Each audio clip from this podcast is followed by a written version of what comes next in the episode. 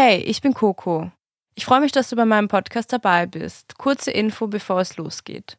Jede Woche Montag kannst du eine neue Folge hören und das überall, wo es Podcasts gibt.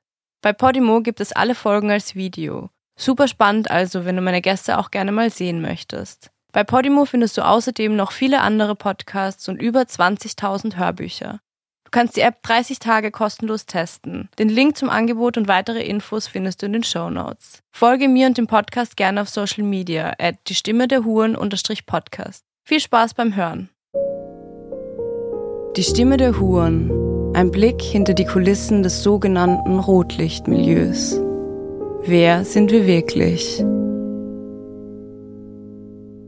Hi Leute und herzlich willkommen zu einer neuen Folge von Die Stimme der Huren.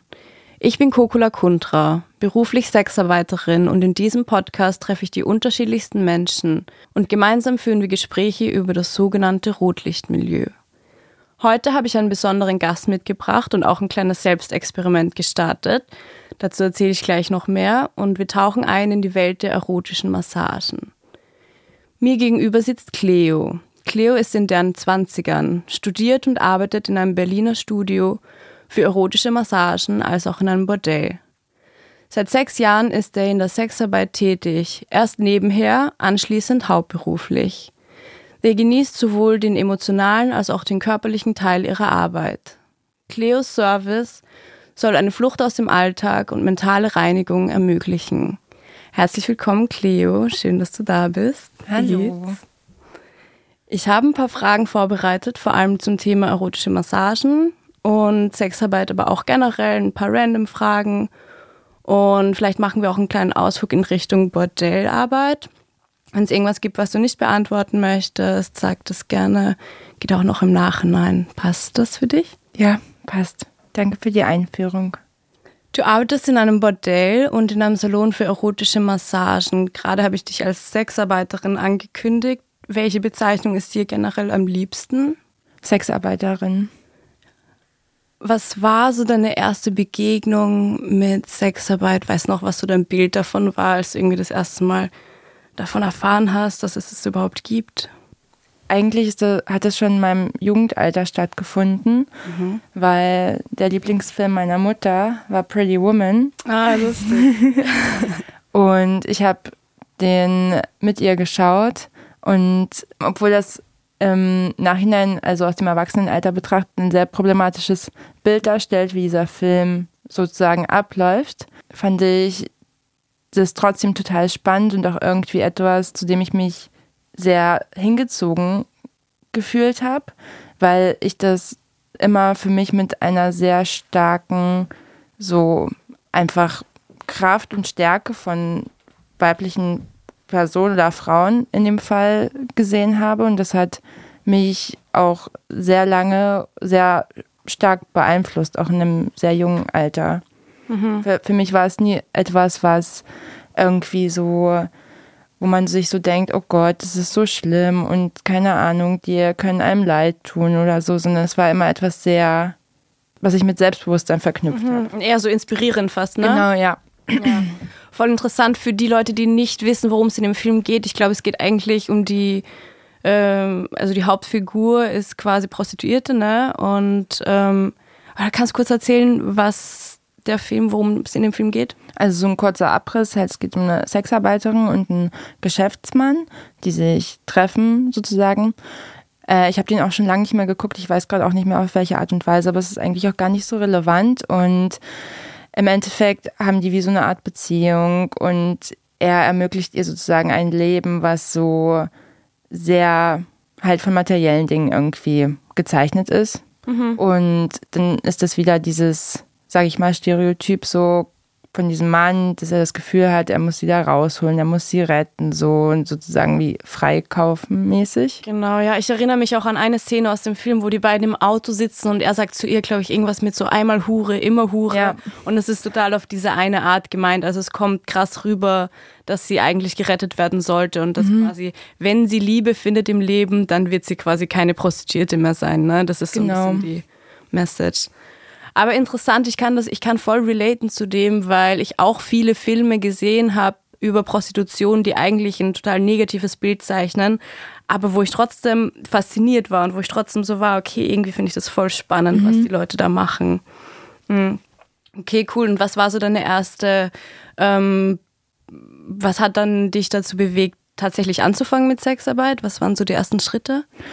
Ich glaube, es hat damals angefangen. Ich war 19 und war viel auf Tinder und anderen Dating-Apps unterwegs und ich habe mit einem sehr unangenehmen Typen geschrieben, der so sofort so Forderungen gemacht hat, hier könntest du mir Fotos schicken von deinen Füßen und so dies und das und so. Ähm, und ich war so, keine Ahnung, irgendwie will ich das nicht so, aber trotzdem hat es mich gecatcht. Mhm. Und ich dachte so, okay, wenn der mir dann halt Geld dafür gibt, dann kann ich das auf jeden Fall machen. Und dann hatten wir wie so einen kleinen Deal abgeschlossen. Und er hat mir was, boah, ich weiß gerade gar nicht, ob es damals schon PayPal gab, aber äh, was auf mein Konto überwiesen.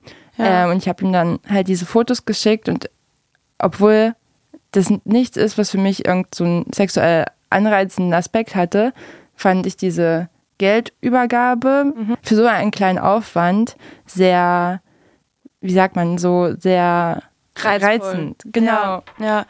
Okay, also und kam das Angebot damals dann von ihm, hey, ich würde dir auch was dafür bezahlen? Oder meintest du dann, hey, ich kann dir das schicken, aber überweis mir mal so und so viel? Mhm. Ja, ich habe es mir eingefordert. Okay, ja. cool. Das heißt, es war eigentlich voll so der erste Schritt dann in die Richtung. Und dann, wie ging es dann weiter? Dann hatte ich mein, auf meinem Tinder-Profil auch so die Altersspanne ein, angepasst, dass ich nicht nur, nicht mehr nur Personen in meinem Alter drinstehen hatte, sondern auch viel, viel, viel ältere ja. Männer. Oh mein so. Gott, ja, das habe ich auch. Ich habe es auch mal auf Tinder versucht. Bei mir hat das irgendwie nie funktioniert. Echt nicht? Ja, ja. Schade. Aber okay, also dann hast du das quasi nach weiter oben eingestellt. Mhm. Mhm. Und dann haben sich halt überdurchschnittlich viele Personen gemeldet. Ich glaube, da war ich halt auch 19. ist ein, ach nee, keine Ahnung. Mit dem Altersunterschied so hat mich das schon sehr, wie sagt man, weil mir das schon sehr unangenehm, weil ich halt allgemein in dem Alter nicht so viele sexuelle Erfahrungen, aber meine Intention dahinter war halt vielleicht, wenn sich irgendjemand findet, der dort halbwegs vernünftig rüberkommt, vielleicht kann man sich mal mit dem treffen und Sex gegen Geld haben. Mhm. Und das ist dann auch tatsächlich passiert mit einer Person, mit der habe ich mich zweimal getroffen. Und das war so dieser erste Kontakt, wo ich das wirklich gemacht habe. Damals habe ich das aber niemandem erzählt. Ich habe mich nicht getraut, darüber zu reden, weil mir das sehr unangenehm war und sehr peinlich und ich erstmal damit mit mir selbst im Klaren werden musste, dass das halt nichts Schlimmes ist, quasi. Ja und dass ich mich nicht dafür schämen brauche, dass das einfach so wie ein Experiment war. Ja. Und danach dachte ich mir so, okay, das war nicht schlecht so und es könnte ich auf jeden Fall mir vorstellen, wiederzumachen, aber ich glaube, so, ich brauche noch ein bisschen Zeit, um mich selber erstmal auszuprobieren, um ein bisschen vielleicht ein, zwei Jahre älter zu werden. Und das habe ich dann auch gemacht. Genau, und vor drei Jahren habe ich dann angefangen, das wieder regelmäßiger zu machen, auf die Art und Weise, aber an, an dem Punkt schon nicht mehr über Dating-Seiten, weil irgendwann wurde ich dann auch bei Tinder gesperrt. Ja. Same.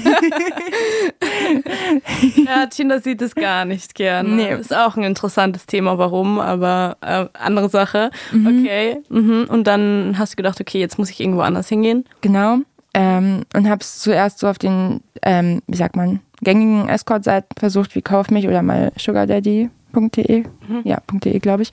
Ähm, aber ich weiß nicht, ich habe mich nicht getraut, so irgendwie war ich dann, wie wenn man irgendwie als erwachsene Person Angst hat vor Achterbahnfahren, obwohl man als Kind immer gefahren ist. Irgendwie gehabt, hatte ich dann mehr Gedanken um meine eigene Sicherheit, ob ich mich jetzt wirklich mit wildfremden Leuten irgendwie treffen will. Mhm. Und ich habe dann gesagt, nee, also wenn ich das wirklich mache, dann erstmal an einem Ort, wo erstmal andere SexarbeiterInnen auch sind und äh, wo ich einfach ein sicheres Gefühl, sichereres Gefühl dahinter habe und nicht halt komplett alleine bin irgendwo.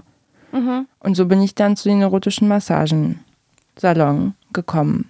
Okay, cool. Und worauf hast du da geachtet? Also hast du einfach mal gegoogelt, okay, was gibt's so und bist dann einfach dorthin marschiert? Oder worauf hast du geachtet, äh, als du ausgewählt hast, zu welchem Studio du gehen willst? Ich habe einfach erstmal gegoogelt, was es so im Raum Berlin gibt. Und mir ist ziemlich schnell ins Bewusstsein gekommen, dass bei den Seiten, die mir zuerst vorgeschlagen wurden, also ich habe mir die Fotos einfach von den Personen angeschaut, die dort arbeiten und festgestellt, okay, ich sehe nicht aus wie die.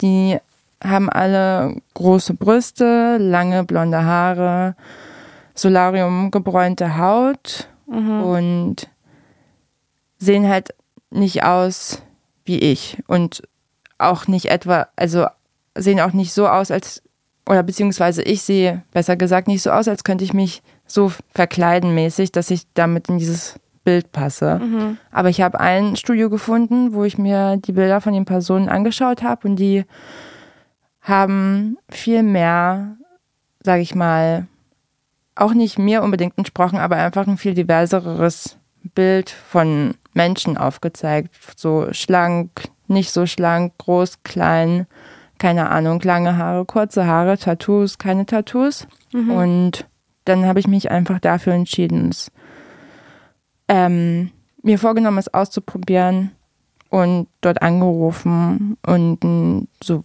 mäßig Bewerbungstermin, Bewerbungsgespräch ausgemacht und konnte dann direkt dort bleiben. Ja. Okay, voll interessant, weil eben, ich habe ja schon erzählt, ich habe dieses kleine Experiment gestartet, weil ich eben auch diese Erfahrung machen wollte, wie ist es so in einem Massagestudio zu arbeiten, ähm, also für erotische Massagen. Und ich hatte genau denselben Prozess. Also ich habe gegoogelt und dann fand ich dieses eine Studio, in dem Fall eben das Luxuria, mhm. und da waren die Bilder so super individuell und nicht so eben, hey, wir haben nur diesen einen Typen Mensch, sondern es war so, hey, wir sind alle unterschiedlich und deswegen sehen wir alle unterschiedlich aus. Und ich fand den Ansatz irgendwie auch cool. Dann same wie du. Also ich habe dann auch einfach angerufen, dann meinte so, hey, kann ich vorbeikommen? Und ich würde es voll gerne dann auch im Podcast erzählen. Mhm. Und die waren dann auch super offen. Dann bin ich vorbeigekommen. Kannst du kurz erzählen, wie das Studio aussieht? Ich habe mit dem Studio einen Umzug mitgemacht, einen neuen Standort. Und der ist schon deutlich anders als der davor, weil davor war es wie so eine Etagenwohnung so von beiden Seiten, jeweils wie so eine kleine Wohnung, die abging, aber alles auf einer Ebene. Und jetzt ist es halt ein, glaube ich, fünfstöckiges Haus. Ähm, und sozusagen im Moment gibt es drei Zimmer auf, ja, jeweils auf einem Stockwerk.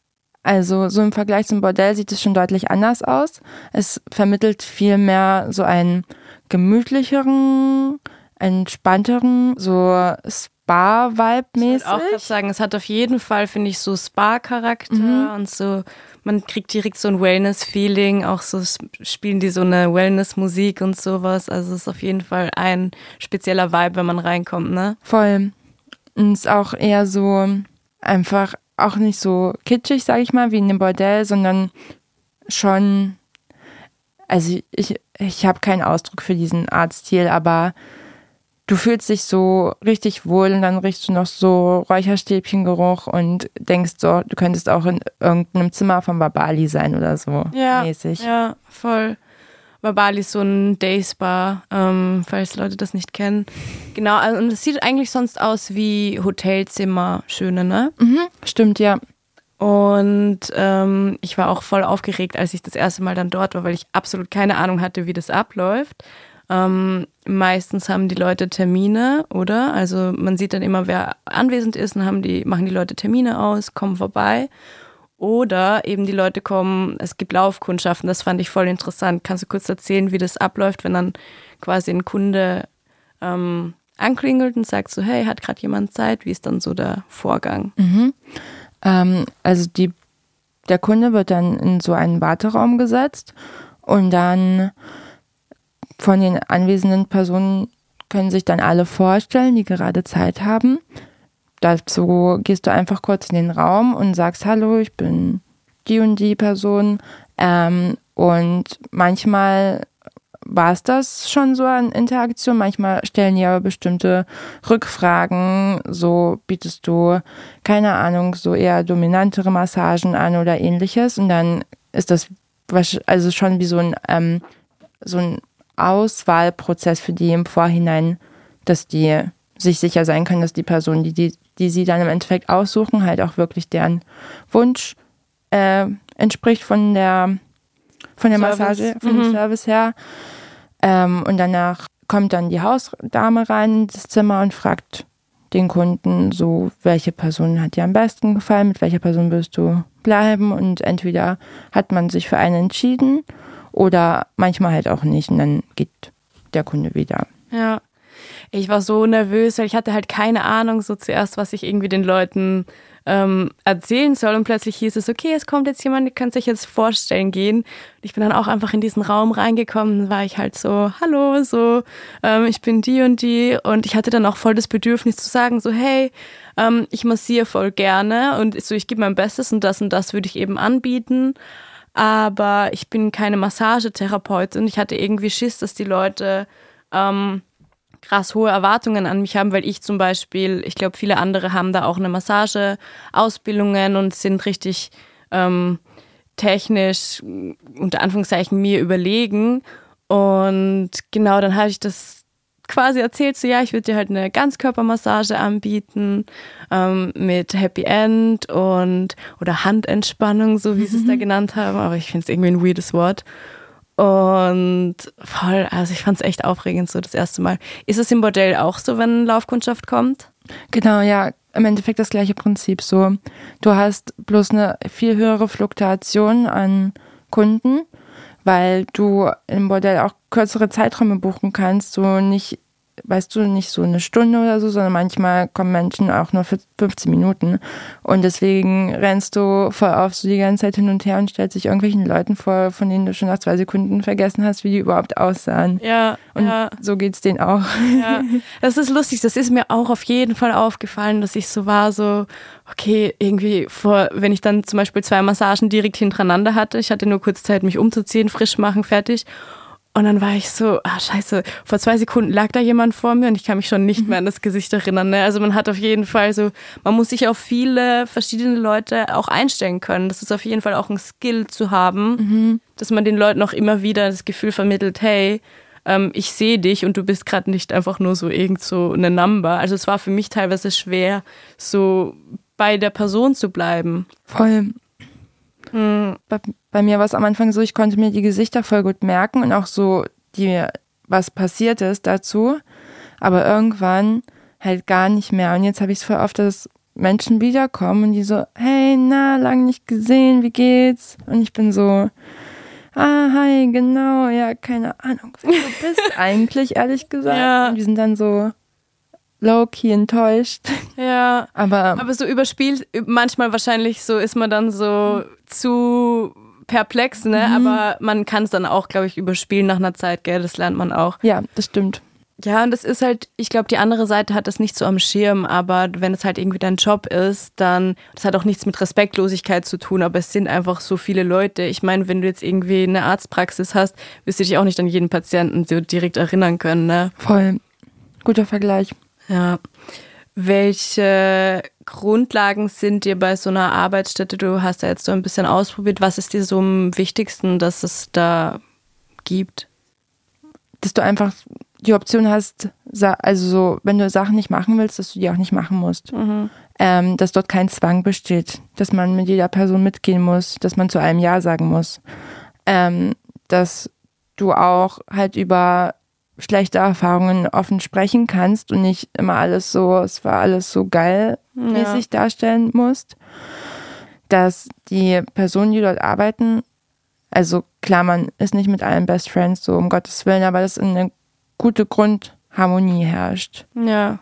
Man ist ja auch ein bisschen wie so ein Team einfach. Es Genau. sind zwar alle selbstständig, aber im Endeffekt bist du ja trotzdem, das sind ja eigentlich deine Kolleginnen. Mhm, voll. Ja. mir ist es das wichtig, dass man halt sich füreinander freut, egal was, und nicht so aus irgendeinem Neid heraus dann einfach so eine, so eine Stresssituation entsteht oder so. Ja. Und mir ist auch wichtig, dass so die Auswahl der Gäste, also zum Beispiel, dass keine stark alkoholisierten Gäste reingelassen werden oder Gäste, die unter also so offensichtlichem Drogeneinfluss stehen oder so. Ja, mega wichtig, ja, weil es ist einfach unberechenbar. So, du kannst im einen Moment können die Leute freundlich sein, im nächsten Moment können die Leute ausrasten. Und dann, was ich halt auch so krass finde, sollte dann irgendwas passieren und jemand ähm, einer Sexarbeiterin was antun und man dann zur Polizei geht und dann dieses alte Argument wieder genommen wird, ja, aber die Person stand unter Alkoholeinfluss und das dann quasi die aus der Verantwortung zieht, so nein, nein, nein, so dann bitte direkt an der Tür aussortieren. Ne? Voll.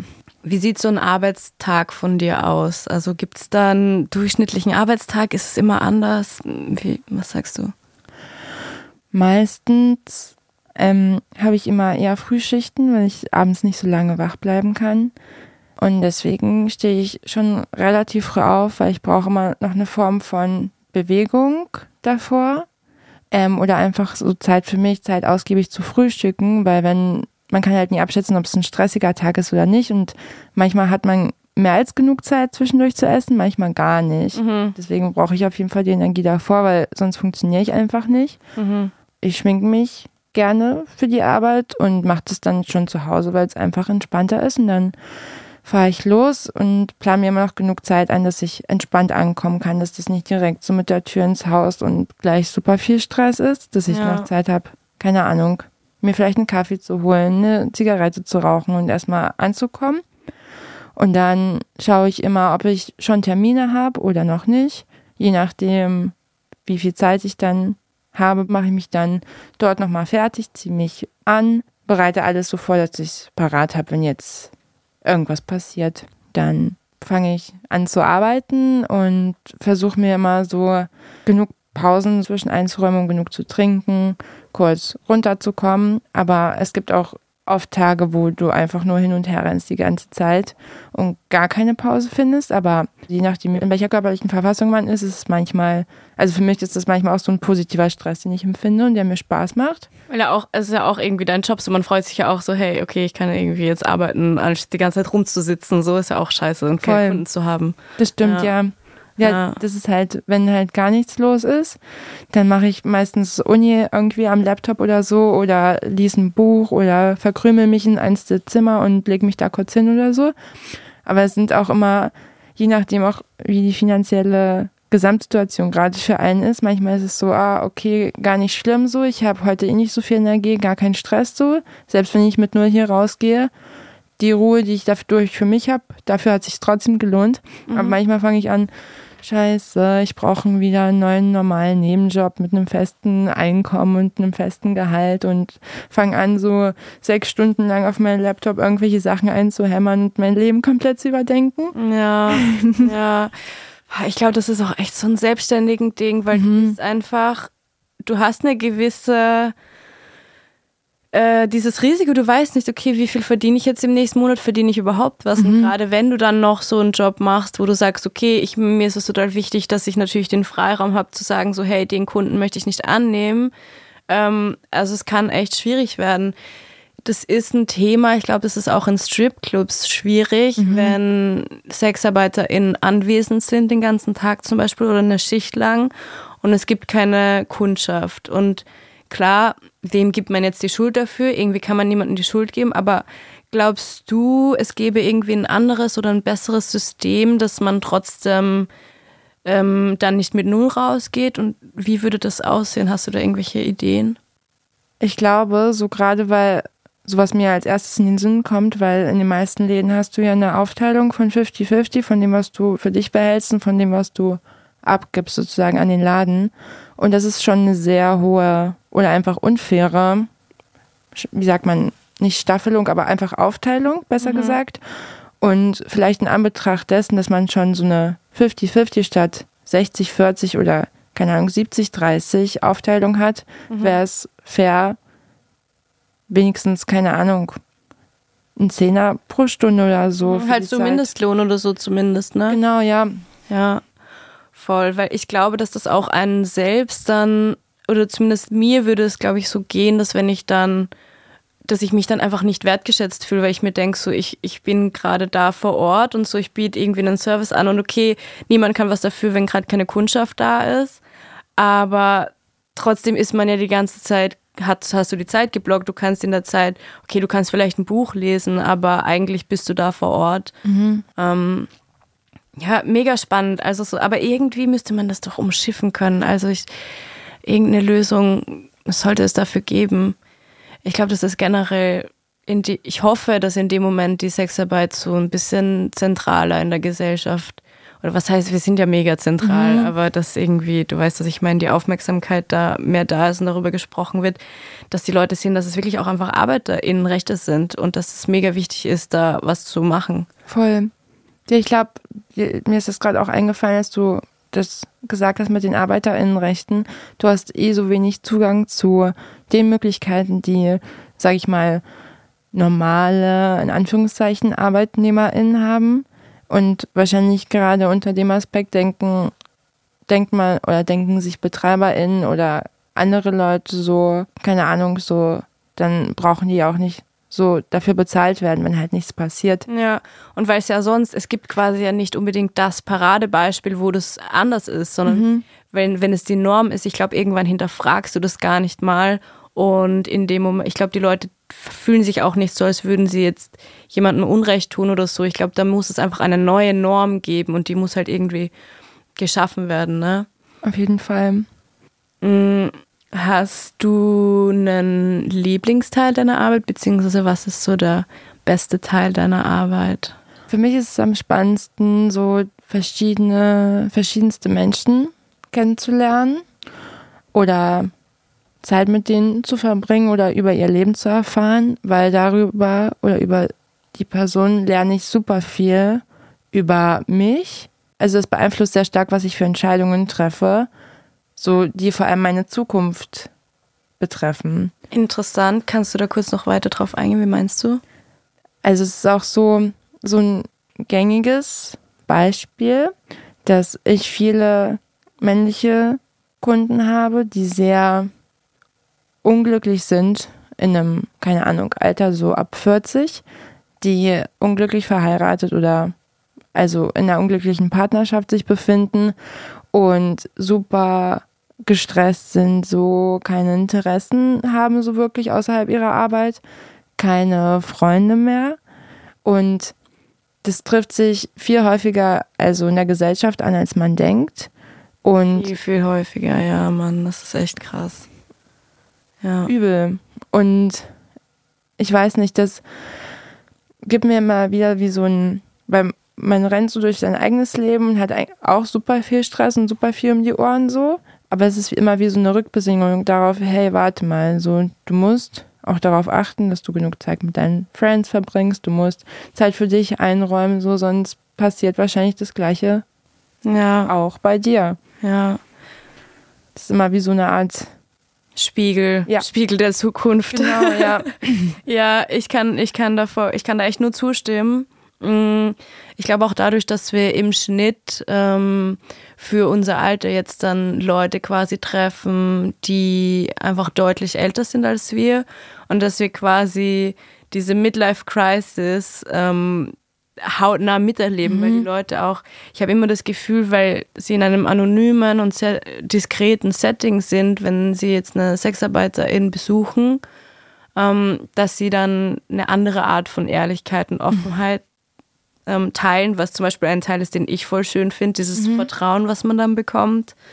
Ähm, und ja, einfach dieses zu sehen, die Leute haben so viel Geld zum Teil, die haben auch nach außen hin, sie haben die perfekte Familie, Haus, Kinder, Hund und sowas und irgendwas fehlt und ich glaube auch, dass einem das sehr helfen kann, ähm, das eigene Glück und die eigene Zufriedenheit an anderen Dingen irgendwie zu suchen oder festzumachen als an Äußerlichkeiten mhm. und auch das Einsamkeit ist so ein krasses Thema in unserer Gesellschaft. Du musst auch denken, das sind nur die Leute, die zu uns kommen. Wie viele Leute sind einsam, die sich niemals trauen würden, zu uns zu kommen, mhm. zum Beispiel.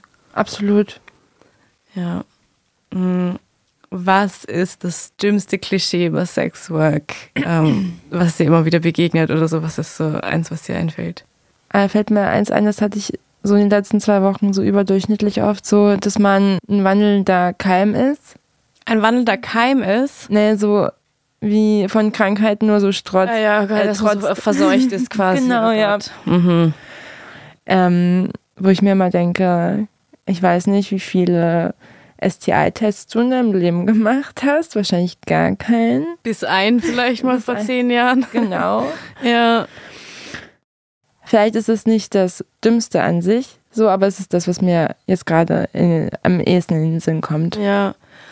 Also das ist auch einfach so verletzend, so weil ich mir denke, so, ey, niemand, ähm, niemand achtet eigentlich so sehr auf seine sexuelle Gesundheit wie wir, weil es einfach unser Job ist. Auch, ich war auch von mir selbst überrascht, wie wenig ich über Sexualität und äh, Krankheiten und sowas wusste.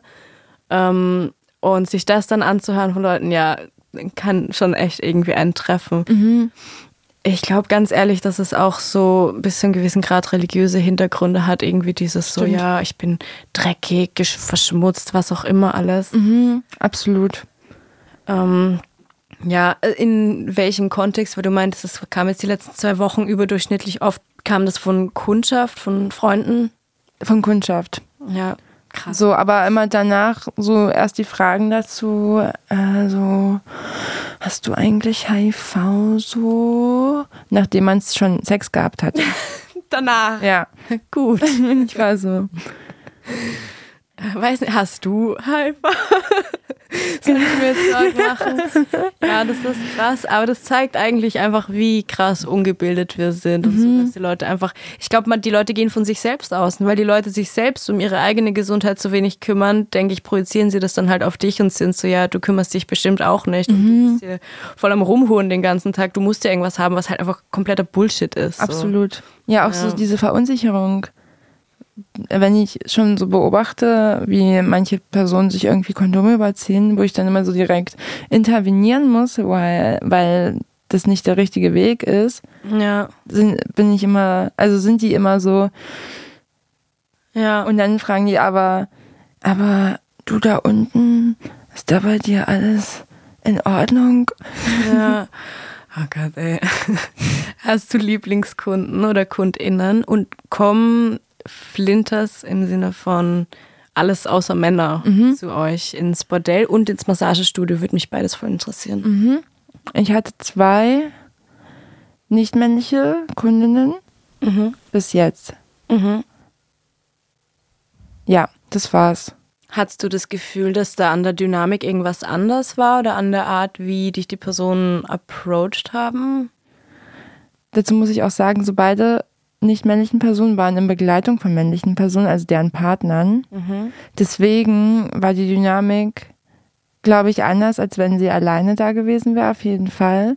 Aber trotzdem in beiden Fällen super angenehm, weil die halt ihr Ding unabhängig voneinander gemacht haben und nicht so stark auf sich fokussiert waren. Was gut war, weil es, was es auch einfacher macht, mit den Personen dann zu arbeiten, als wenn die eigentlich so, du den Anschein hast, die wollen nur Sex miteinander haben, halt zu zweit und du bist so, weiß nicht, was, Was deine. mach ich dann hier? Genau. Ja, ja. Ich würde mir auf jeden Fall mehr wünschen, dass mehr einfach nicht das männliche Personen die Dienst in Anspruch nehmen würden. Glaubst du, das Bedürfen, also der Bedarf ist da? Schwer zu sagen. Ich, ich habe das mal so überlegt, würde ich das machen? Würde ich zu einer Sexarbeiterin gehen? Und ich dachte so, ja, auf jeden Fall so, keine Frage. Aber dann habe ich auch überlegt, ich, wird mir ist nichts eingefallen, also aus welchem Grund oder aus welchem Beweggrund einfach. Aber das ist auch wahrscheinlich, also hundertprozentig für andere Menschen anders. Aber ich glaube halt, dass nicht männliche Personen einen viel besseren Zugang halt zu Sexualität haben und auch zu Intimität außerhalb von so Sexualität, somit allgemein schon Freundschaften, die meistens viel stabiler sind und viel äh, stärker ausgeprägt, wo man Auch oft mehr Körperkontakt in Freundschaften ist mir aufgefallen, so, ne? auf jeden Fall Ja, ja. Und einfach auch einen viel besseren Zugang zu so Reden über Emotionen oder keine Ahnung, über sich selbst generell. Weil das Ja. ist ja auch voll oft, also auch Männer kommen voll oft nicht nur, weil sie Sex haben wollen, sondern weil sie über irgendein bestimmtes Thema reden wollen. Ja, ich habe gerade gestern auch irgendein Interview gehört, wo es um darum ging, so wie wie fühlt sich dieses ganze Männlichkeitsding für viele Männer an und da ähm, wurde auch oftmals betont, so ja, du wirst halt gleich als das Weichei abgestempelt, sobald du anfängst über deine Gefühle zu sprechen und dann viele Männer trauen sich dann nur vielleicht anderen ähm, also halt unter ihren Männerfreunden da nichts zu sagen. Und bei uns dann sind es aber plötzlich total softe, ähm, super zärtliche, super sensible Leute, die irgendwie sich voll viel Gedanken übers Leben machen und so. Und ja, also ich würde es den Leuten echt gönnen und echt wünschen, mhm. dass man über diese Scham hinwegkommt und einfach sowas auch in den privaten Freundschaften einfach mehr Platz hat. So. Du bist nicht binär. Wie ist es für dich auf der Arbeit? Also so hast du das Gefühl, dass das was ist, also präsentierst du dich als nicht-binäre Person auf der Arbeit oder ähm, sagst du dann manchmal so, hey, ähm, ich bin eine Frau und ich muss, gehe jetzt mehr auf dieses weibliche Ding, weil man dann vielleicht irgendwie mehr Erfolg hat und so wie, wie ist dieses Thema für dich in deiner Arbeit? Ähm, also ich gehe damit auf der Arbeit gar nicht offen um und spreche es auch in keinster Weise an, so, sondern präsentiere mich einfach als Frau, weil ich glaube, dass man dadurch, wie du schon meinst, unterm Strich mehr Erfolg hat und einfach mehr Zugang zu einem größeren Klientel, als auch, das ist halt so eine intime, so ein intimes Detail aus meinem Privatleben, das ich einfach nicht teilen möchte und was für mich in dem Kontext nicht so relevant ist, weil ich allgemein dieses Gespräch oder anders gesagt die Diskussion darum vermeiden möchte. Dass du da jetzt dich tausendmal erklären musst, warum du bist, wer du bist. Genau. Ja, das verstehe ich total. Ja.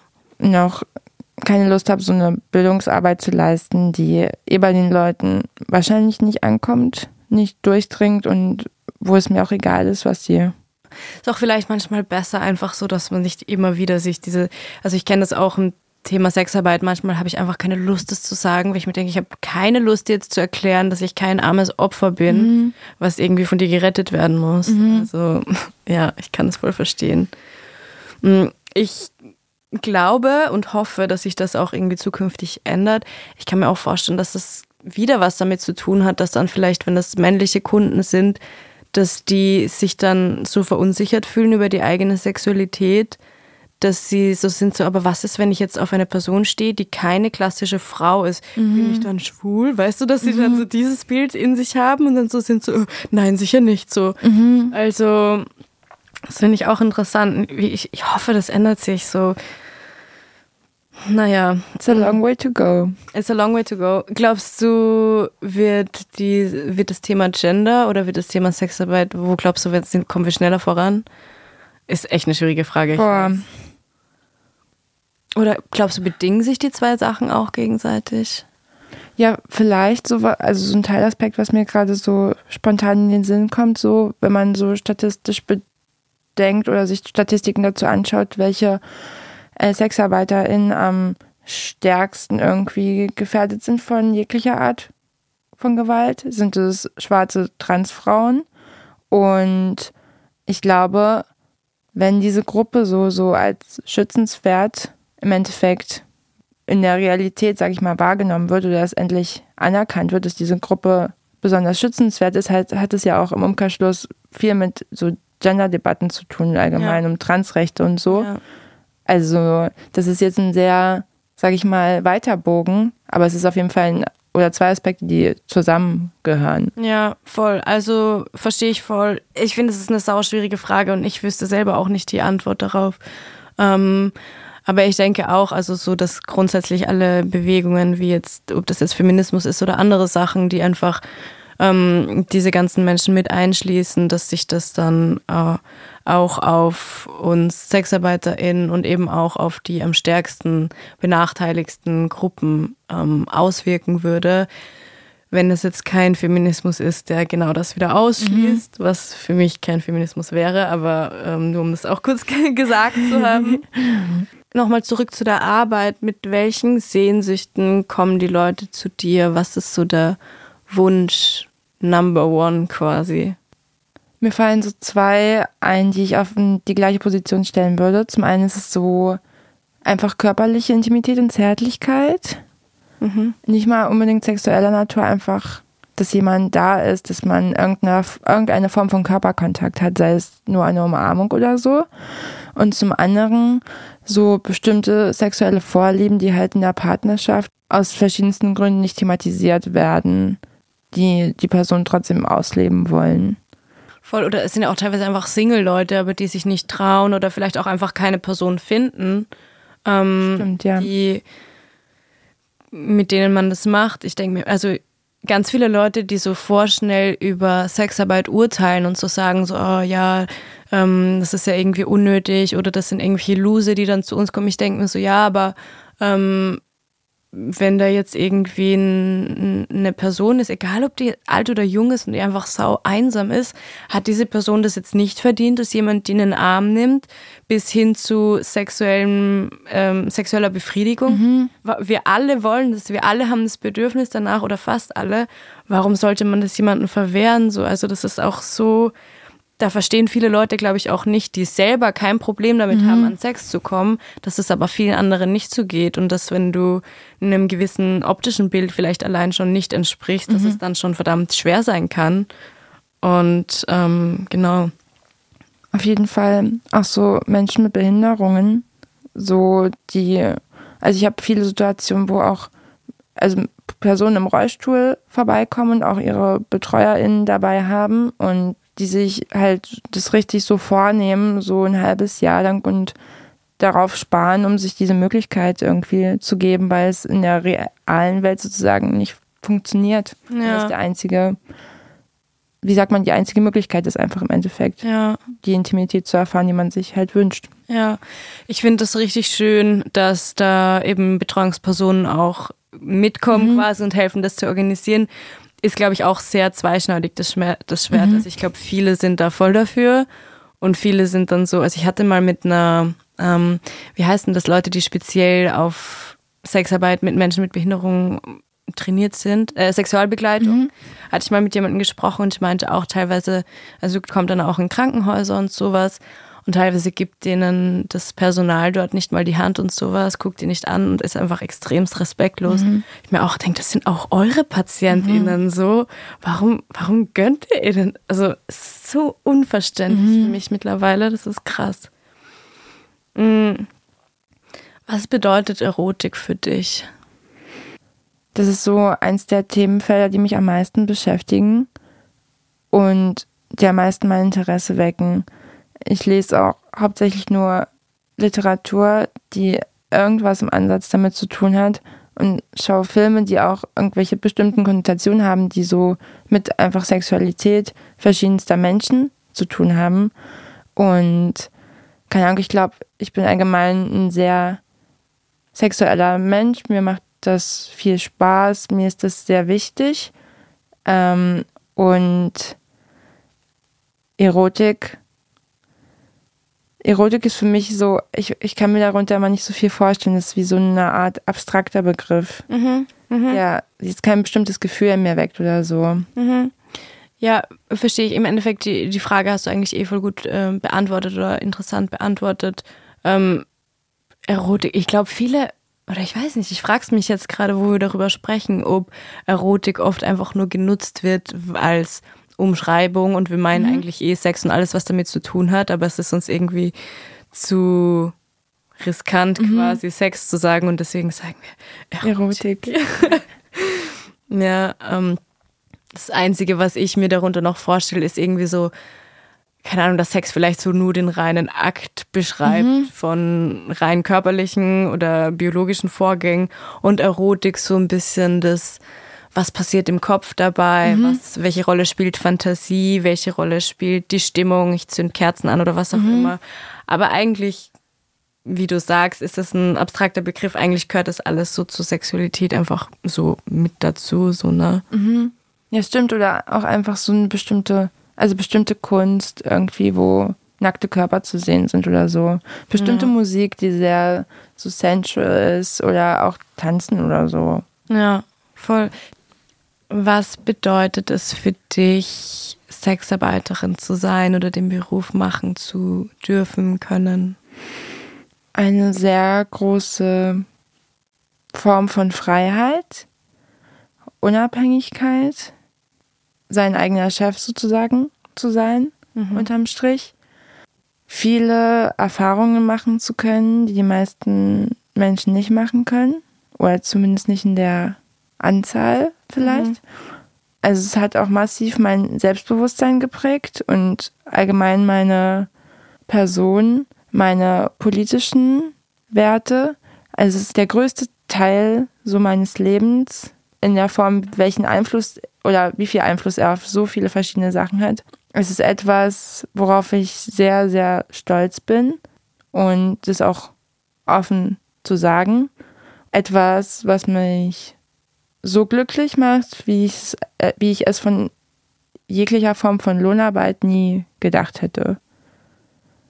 Voll schön, ey. Voll, also ich kann nur zustimmen, so voll viele Sachen so ähm, sind für mich auch so. Ähm, ich habe noch zwei ganz kurze Abschlussfragen. Mhm. Beantworte gerne einfach so, was dir als erstes so ähm, in den Kopf kommt. Das eine hatten wir eigentlich gerade schon. Was bedeutet Sexualität für dich? So ein, ein Wort. Glück. Und wenn du eine Sache in Bezug auf die Sexarbeit ändern könntest, welche wäre das? Entkriminalisierung, Destigmatisierung, Arbeitsrechte, wie für andere ArbeitnehmerInnen auch. Genau. Voll schön, ey. Danke, dass du da warst. Danke für die Einladung. Und dann war es das auch schon wieder diese Woche und wir hören uns in der nächsten Folge.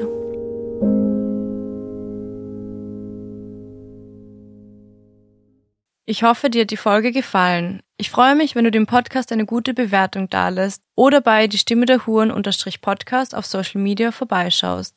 Dein Feedback oder Kommentare sind dort jederzeit willkommen.